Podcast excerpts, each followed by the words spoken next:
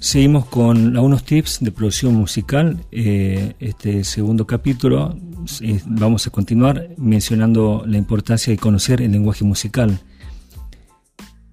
Como todo proceso evolutivo, esto conlleva eh, sus ventajas y sus desventajas.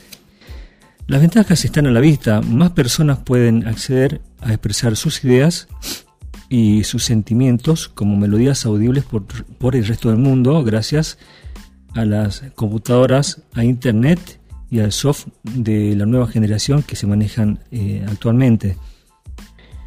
Personas que quizás jamás se imaginaron poder crear una canción y que incluso nunca se dedicaron a estudiar música seriamente, hoy tienen la posibilidad de, mediante un, programa, eh, un DAW o DAW, que significa Digital Audio Workstation o estación de audio digital, de las cuales hay muchas libres y pagas. Eh, el programa básicamente les va a decir qué hacer, cómo hacer, cómo crear sus propias obras musicales.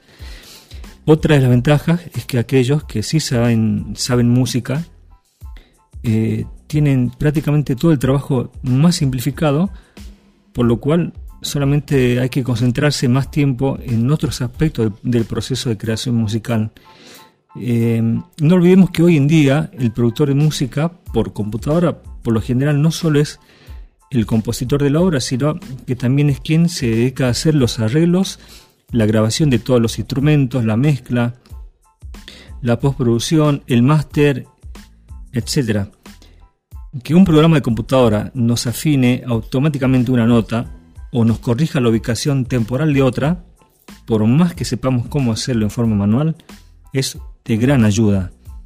Entonces está perfectamente claro que la aparente inteligencia de los actuales o de las actuales herramientas eh, existentes para componer música o de composición musical nos viene como anillo al dedo a quienes sabemos y a quienes sabemos poco, mucho y a quienes no saben nada.